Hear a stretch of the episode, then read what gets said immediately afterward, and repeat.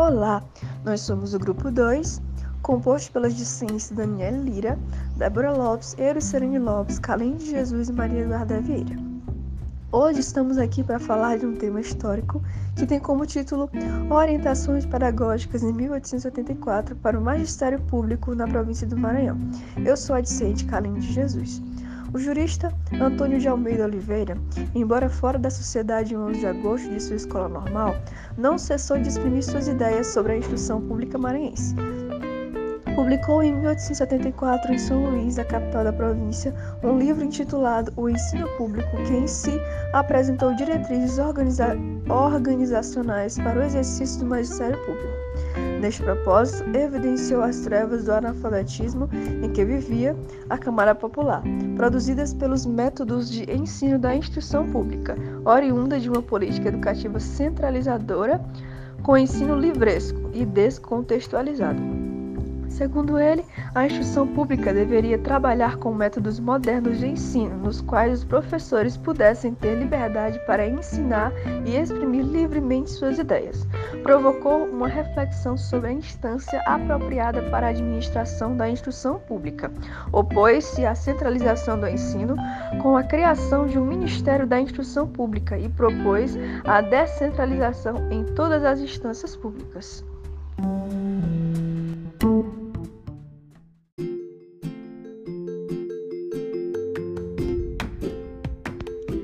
sou a discente Euriceline Lopes e vou dar continuidade ao nosso assunto sobre orientações pedagógicas de acordo com o olhar, a visão de Antônio de Almeida Oliveira. Antônio de Almeida, ele apontou três espaços sociais maranhenses que necessitavam da educação para adultos nas escolas noturnas, que eram as prisões, o exército e a última camada da sociedade, que ele dominou de ignorantes adultos. E para os meninos desvaliados, né, órfãos, ele sugeriu casas de educação como ensino profissionalizante. É, Oliveira ele dizia que os meninos desde logo ficam sabendo que o trabalho é uma redenção, pois por meio dele se educam e conquistam posições na sociedade.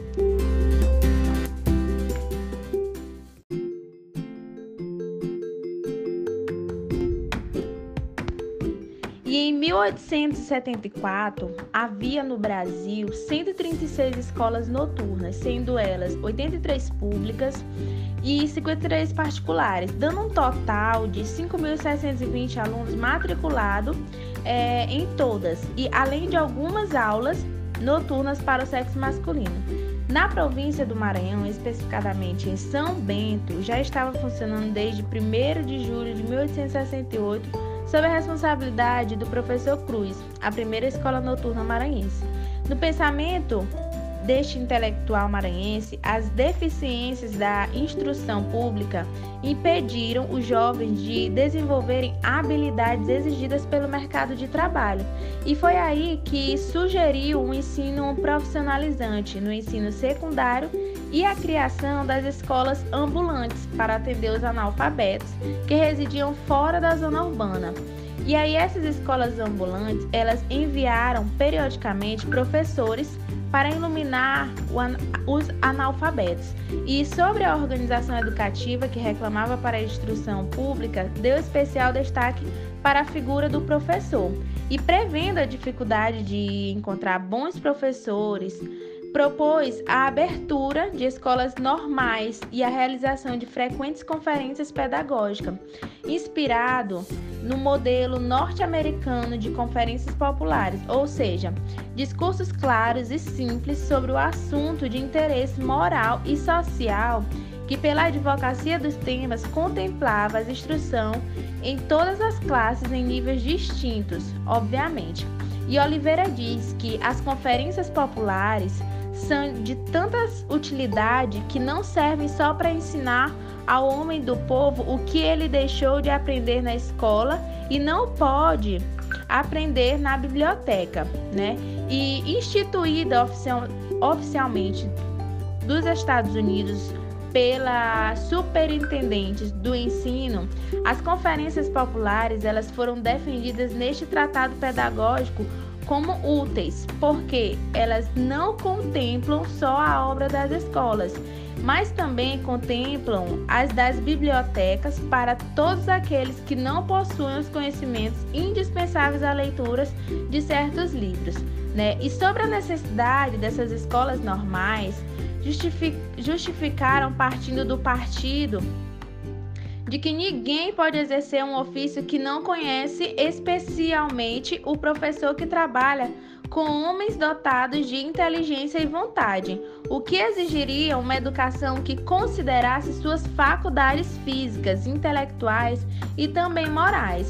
E assim advertiu: ora, como poderá ensinar por este modo que não se acha para isso muito e muito bem preparado?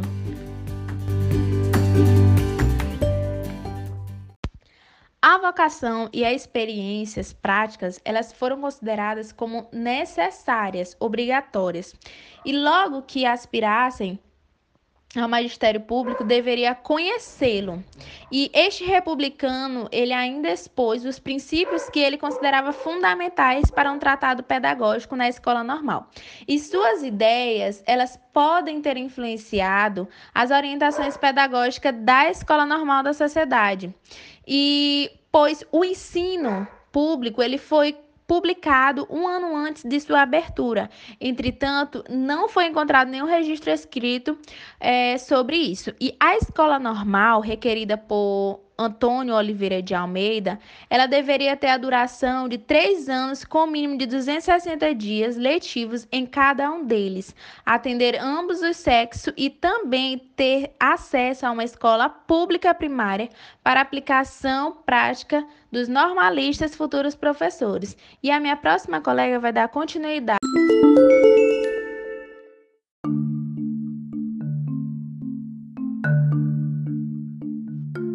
Eu sou a discente Débora e darei continuidade.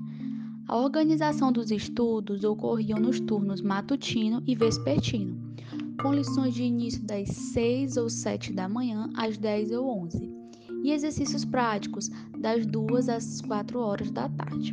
No primeiro período, aritmética, álgebra, geometria, trigonometria, física e química arte pedagógica e gramática nacional, acompanhada da respectiva análise. No segundo ano, arte pedagógica, gramática nacional, acompanhada da respectiva análise, geografia, astronomia, fisiologia, teologia natural, anatomia, economia política e história antiga e moderna, particularmente a do Brasil. no terceiro ano, elementos de história natural, filosofia moral e política, música, vocal, caligrafia e desenho, exercícios de composição de recitação, práticas de ensino em escolas públicas primárias. Nas reflexões de Oliveira estão presentes seus medos acerca do exame finais, que incluiu a observância do caráter e vocação do normalista Assim, recomendou muita responsabilidade na prestação de serviços do diretor e professores da Escola Nacional e a criação de uma biblioteca que tivesse todos os livros das especialidades do curso. Pensamento pedagógico proposto inclui a formação de professores em nível superior para atuarem nas escolas normais.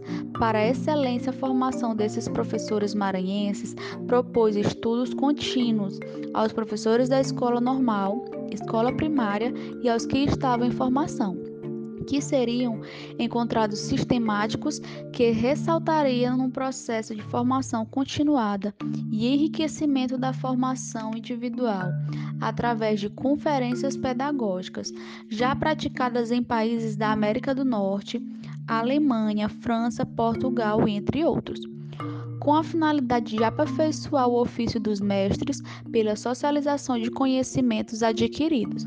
Nesse pensamento pedagógico, durante as férias escolares, professores da rede pública municipal, da rede particular de ensino e os normalistas em formação aperfeiçoariam seu ofício.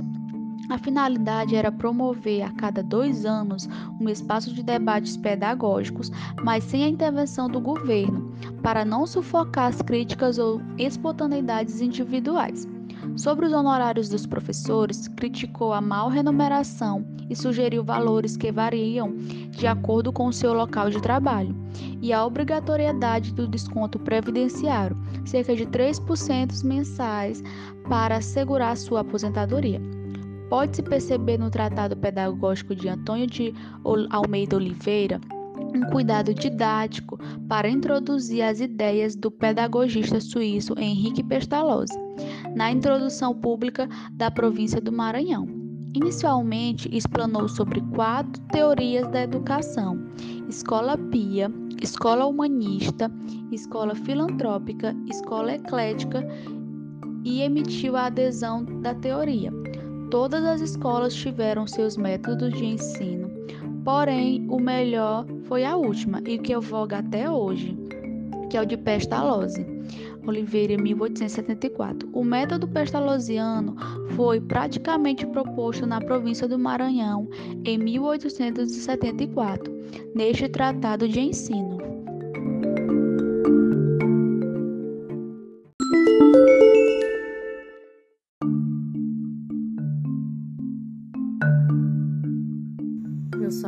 Discente Sabrina Lisboa e vou falar um pouco sobre a formação de professores na província do Maranhão. As mais das vezes a natureza resiste a esta cultura. Permita-se-me dizer de estufa, e o aluno não retém dela senão o invencível desgosto que lhe inspirou. Oliveira, 1874, página 315 e página 317. Em suas percepções sobre o ensino tradicional na instrução primária estão explicações detalhadas sobre o ensino individual, simultâneo, mútuo ou misto que ocorria na província do Maranhão. O primeiro, conforme o qual o mestre lesiona seus alunos uns após outros, jamais pôde ser praticado em escolas numerosas, pelo que raros são os seus partidários. O segundo, que foi inventado por De La Salle, consiste em instruir ao mesmo tempo todos os alunos de uma só classe e tem grande uso pelas vantagens que apresenta. Os pedagogistas o fixam ordinariamente em 60, para se poder ensinar maior número de alunos ao mesmo tempo. Inventou Lancaster o terceiro modo, isto é, o mútuo por este modo, o mestre ensina diretamente os alunos mais adiantados e mais hábeis, e estes instrui as diversas classes que os outros formam. Finalmente, o modo misto altera a simultaneidade e, e mutualidade do ensino com o fim de obviar os inconvenientes, quer do modo simultâneo, quer do modo mútuo. Segundo o modo misto, o mestre divide seus alunos em certo número de classes e dá sucessivamente lições a todas, fazendo entretanto que aquela com que ainda não pôde ocupar-se ou com que já se ocupou, em vez de ficarem entregues a si mesma, estejam a estudar sobre a direção de repetidores. Contrário às formas de ensino aplicadas nas escolas primárias da província do Maranhão, por ser abstrato, longo e penoso, esse reformista, com muita responsabilidade pedagógica, aconselhou que não o adotassem sem antes examiná-los e realizassem as adaptações necessárias. Percebem-se aqui a divulgação e introdução da pedagogia experimental na província do Maranhão. E assim a minha colega vai dar continuidade.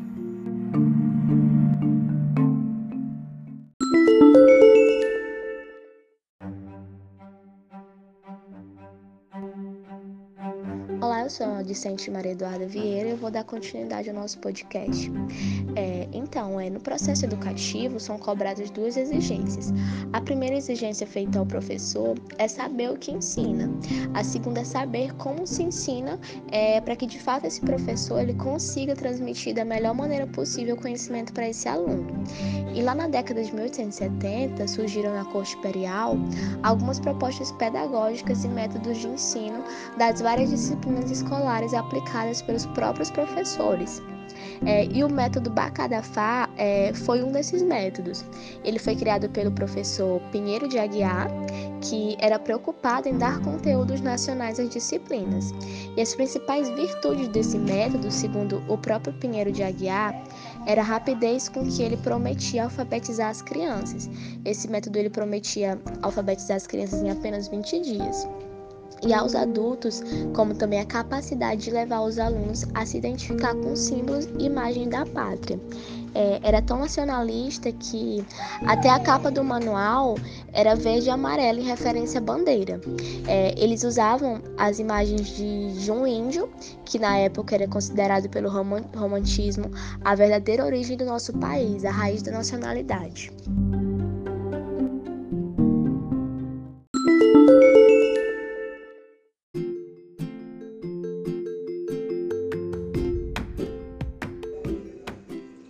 Sou a discente Daniela Lira e irei falar um pouco sobre a formação de professores como superação do analfabetismo na província do Maranhão. Segundo Viveiros, em 1937, no final do século XIX, havia muitas reclamações de professores da escola primária nos relatórios oficiais, que denunciavam o descaso governamental como o mínimo exigido na docência para as instalações escolares. Em relatório à Assembleia Legislativa Providencial, em 1875, o presidente interino, Dr. José Francisco de Viveiros, reconheceu e registrou o quadro caótico das instituições primárias. Entretanto, não agiu a esse favor, apenas delegou o fracasso escolar, a incapacidade pedagógica dos professores e o seu desinteresse em relação às atividades didáticas, pelos poucos recursos que eles recebiam. Dez anos depois, convivendo com uma intensa rotatividade no governo da província, as condições da instituição pública no Maranhão não mudaram muito. O doutor Capistrano Bandeira de Melo, presidente da província em 1885, denunciou na Assembleia péssimas condições e qualidade de ensino. A alternativa para sair de tal crise política e superar seus males seria, segundo o governador da província, Bandeira de Melo, o aumento do ordenado de professores e a abertura da escola normal. Mais uma vez, a intenção da reabertura da escola normal no Maranhão ficou apenas no inflamado discurso político, não se concretizou. É, ao final da década de 80 do século XIX, trouxe ao Maranhão as luzes do novo regime político que foi a República. Viveiro 1937 relatou que governava o Maranhão apenas três dias, o doutor Tito Augusto Pereira de Matos quando um Marechal Deodoro de Fonseca deu o golpe com o exército brasileiro, tomou as rédeas da nação brasileira em 15 de novembro de 1889. As notícias espalhou a boca pequena, ou seja, sorrateiramente entre os lodivicenses, a partir de um suposto recebimento de telegramas particulares ao comandante do 5 Batalhão de Infantaria do Exército, o Tenente-Coronel João Luiz Tavares, remetidos por Quintimito Bocaiúva, é, recomendava a proclamação da República na província e o outro para o presidente da Câmara Municipal. O boato foi confirmado publicamente no dia 16 de novembro quando o presidente do Clube Republicano Maranhense, Paulo Duarte, divulgou o telegrama que receberá do Dr. Graco Savale, direto do Rio de Janeiro. Esse foi o nosso podcast e obrigado pela atenção.